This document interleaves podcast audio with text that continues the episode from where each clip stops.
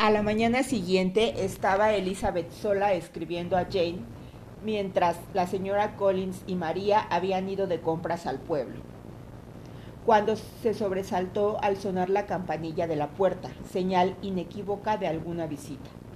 Aunque no había oído ningún carruaje, pensó que a lo mejor era Lady Catherine y se apresuró a esconder la carta que tenía a medio a escribir a fin de evitar preguntas impertinentes. Pero con gran sorpresa suya se abrió la puerta y entró en la habitación el señor Darcy. Darcy solo. Pareció asombrarse al hallarla sola y pidió disculpas por su intromisión, diciéndole que creía que estaba en la casa todas las señoras. Se sentaron los dos y después de las preguntas de rigor sobre Rosings, pareció que se iban a quedar callados, por lo tanto era absolutamente necesario pensar en algo, y Elizabeth, ante la necesidad, recordó la última vez que se habían visto en Herefordshire y sintió curiosidad por ver lo que diría acerca de su precipitada partida. ¿Qué repentinamente se fueron ustedes de Netherfield el pasado noviembre, señor Darcy? le dijo. Debió de ser una sorpresa muy grata para el señor Bingley verles a ustedes tan pronto a su lado, porque, si mal no recuerdo, él se había ido un día antes. Supongo que tanto él como sus hermanas estaban bien cuando salió usted de Londres. Perfectamente, gracias. Elizabeth advirtió que no iba a contestarle nada más y tras un breve silencio añadió, Tengo entendido que el señor Bingley no piensa volver a Netherfield. Nunca le he oído decir tal cosa, pero es probable que no pase mucho tiempo allí en el futuro. Tiene muchos amigos y está en una época de la vida en que los amigos y los compromisos aumentan continuamente. Si tiene la intención de estar poco tiempo en Netherfield, sería mejor para la vecindad que lo dejase completamente, y así probablemente podría instalarse otra familia allí. Pero quizá el señor Bingley no haya tomado la casa tanto por la conveniencia de la vecindad como por la suya propia, y es de esperar que la conserve o la deje en virtud de ese mismo principio.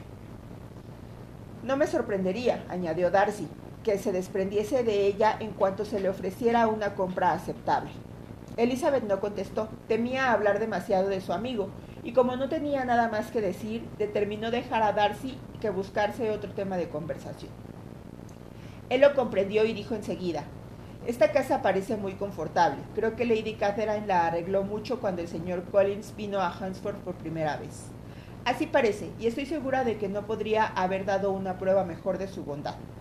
El señor Collins parece haber sido muy afortunado con la elección de su esposa.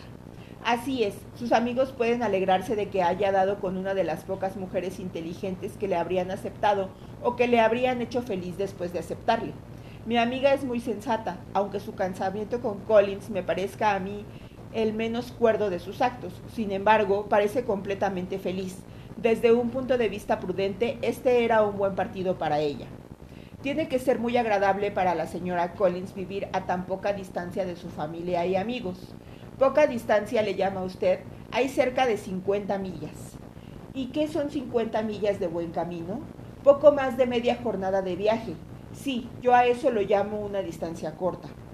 Nunca habría considerado que la distancia fuese una de las ventajas del partido, exclamó Elizabeth, y jamás se me habría ocurrido que la señora Collins viviese cerca de su familia. Eso demuestra el apego que le tiene usted a Herefordshire. Todo lo que esté más allá de Longbourn debe parecerle ya lejos. Mientras hablaba se sonreía de un modo que Elizabeth creía interpretar.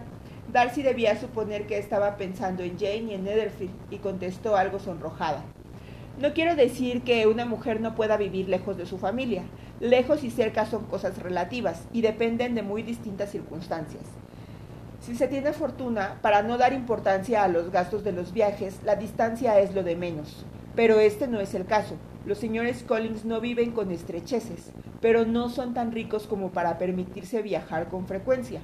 Estoy segura de que mi amiga no diría que vive cerca de su familia, más que si estuviera a la mitad de la distancia. Darcy acercó su asiento un poco más a Elizabeth y dijo, No tiene usted derecho a estar tan apegada a su residencia. No siempre va a estar en Longbourn. Elizabeth pareció quedarse sorprendida y el caballero creyó que debía cambiar de conversación. Volvió a colocar su silla donde estaba, tomó un diario de la mesa y mirándolo por encima preguntó con frialdad. ¿Le gusta a usted Kent? A esto siguió un corto diálogo sobre el tema de la campiña, conciso y moderado por ambas partes, que pronto terminó, pues entraron Charlotte y su hermana, que acababan de regresar de su paseo. Eh, TTAT las dejó pasmadas.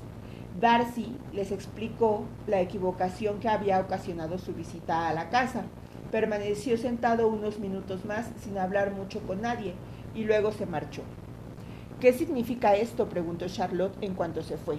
Querida Elizabeth, debe de estar enamorado de ti, pues si no nunca habría venido a vernos con esta familiaridad. Pero cuando Elizabeth contó lo callado que había estado, no pareció muy probable, a pesar de los buenos deseos de Charlotte. Y después de varias conjeturas se limitaron a suponer que su visita había obedecido a la dificultad de encontrar algo que hacer, cosa muy natural en aquella época del año. Todos los deportes se habían terminado. En casa de Lady Catherine había libros y una mesa de billar, pero a los caballeros les desesperaba estar siempre metidos en casa y sea por lo cerca que estaba la residencia de los Collins, sea por lo placentero del paseo, o sea por la gente que vivía allí, los dos primos sentían la tentación de visitarles todos los días. Se presentaban en distintas horas de la mañana, unas veces separados y otras veces juntos, y algunas acompañados de su tía. Era evidente que el coronel Fitzwilliams venía porque se encontraba a gusto con ellos, cosa que naturalmente le hacía aún más agradable. El placer que le causaba a Elizabeth su compañía y la manifiesta admiración de Fitzwilliam por ella le hacían acordarse de su primer favorito, George Wickham. Comparándolos, Elizabeth encontraba que los modales del coronel eran menos atractivos y dulces que los de Wickham, pero Fitzwilliam parecía un hombre más culto. Pero comprender por qué Darcy venía tan a menudo a la casa ya era más difícil. No debía ser por buscar compañía, pues estaba sentado diez minutos sin abrir la boca, y cuando hablaba más bien parecía que lo hacía por fuerza que por gusto, como si más que por un placer fuese aquello un sacrificio. Pocas veces estaba realmente animado. La señora Collins no sabía qué pensar de él, como el coronel Fitzwilliam se reía a veces de aquella estupidez de Darcy, Charlotte entendía que éste no debía estar siempre así, cosa que su escaso conocimiento del caballero no le habría permitido adivinar, y como deseaba creer que aquello, que aquel cambio era obra del amor y el objeto de aquel amor era Elizabeth, se empeñó en descubrirlo. Cuando estaban en Rosings y siempre que Darcy venía a su casa, Charlotte le observaba atentamente, pero no sacaba nada en limpio. Verdad es que miraba mucho a su amiga, pero la expresión de tales miradas era equívoca. Era un modo de mirar fijo y profundo, pero Charlotte dudaba a veces de que fuese entusiasma y en ocasiones parecía sencillamente que estaba distraído.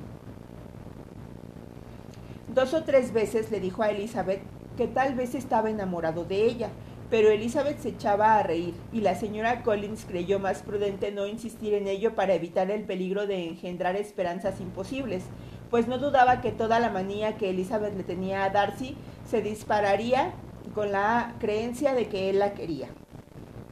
En los buenos y afectuosos proyectos que Charlotte formaba con respecto a Elizabeth, entraba a veces el casarla con el coronel Fitzwilliams. Era, sin comparación, el más agradable de todos. Sentía verdadera admiración por Elizabeth y su posición era estupenda.